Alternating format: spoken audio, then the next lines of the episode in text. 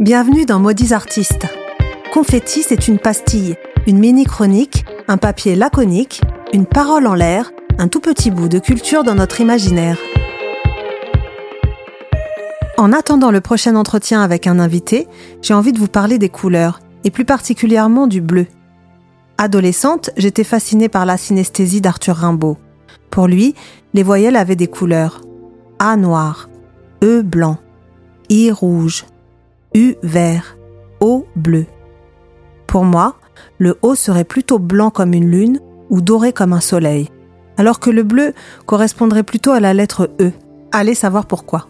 Sur les bancs de l'école, les jours avaient aussi des couleurs dans nos cahiers de texte. Pour moi, le bleu est associé au mercredi, bleu marine. Sur Instagram ou en commentaire, n'hésitez pas à me dire quelle lettre et quel jour vous associeriez au bleu. Quelle émotion, quel tableau ou quelle image vous vient immédiatement à l'esprit quand on vous dit bleu Le ciel Le lagon Les yeux d'un être cher Je lui dirai les mots bleus, les mots qu'on dit avec les yeux. J'étais également intriguée par les dénominations données aux nuances de couleurs. Bleu électrique, bleu roi, bleu layette, bleu pan, bleu outre-mer. Qui baptisait tous nos bleus? Au XIXe siècle, les romantiques considéraient le bleu comme la couleur de la mélancolie. C'est aussi le sentiment qu'on associe à la période bleue de Picasso. Regardez son autoportrait de 1901. Voyez-vous son air abattu? Mais pour plus de légèreté, suivons plutôt les petits hommes bleus de Folon, qui s'envolent vers l'horizon, avec leurs chapeaux et leurs manteaux emblématiques. Contemplons les froufrous bleutés des danseuses de Degas et les cieux de Magritte, Van Gogh et Chagall.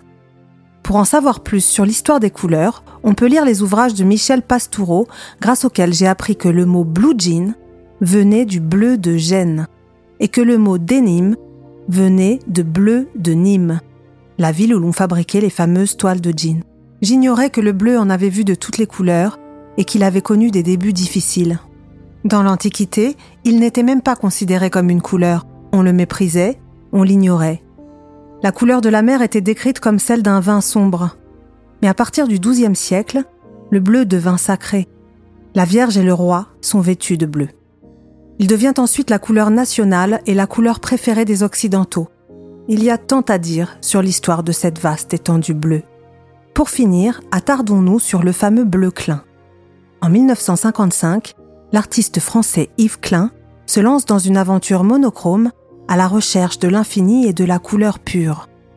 Le musée d'art moderne de la ville de Paris lui demande d'ajouter un élément de couleur à son tableau entièrement orange, mais l'artiste n'en démord pas et s'en tient au monochrome. C'est alors qu'il crée le fameux bleu Klein avec l'aide d'un chimiste et d'un marchand de couleurs. Cinq ans plus tard, il fait breveter ce bleu particulièrement intense et lumineux sous le nom d'IKB.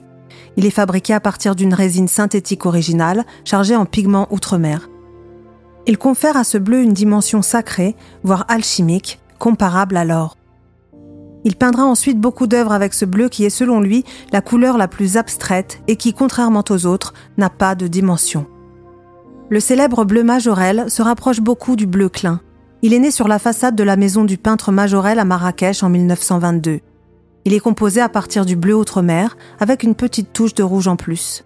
Yves Saint-Laurent et Pierre Berger ne s'y sont pas trompés lorsqu'ils ont acquis la demeure et les jardins Majorel en 1980.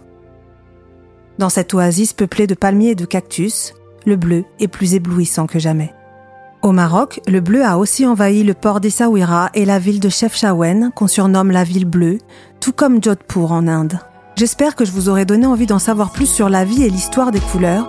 Femme à la peau bleue. Si vous avez aimé cet épisode, n'hésitez pas à vous abonner et à cliquer partout dans tous les sens, à mettre des étoiles, 4, 5, 6, 7, 8, à l'envoyer à vos parents, à vos amis, à la terre entière, dans tout l'univers et à le partager sur les réseaux sociaux avec des commentaires de dingue et tu cliques, cliques, cliques ce podcast qui te plaît. Voilà, c'est un petit geste pour l'humanité mais un grand pas pour moi. À bientôt pour un nouveau confetti ou pour un entretien avec mon prochain invité. Retrouvez-moi sur Instagram sur le compte maudit.artiste au pluriel.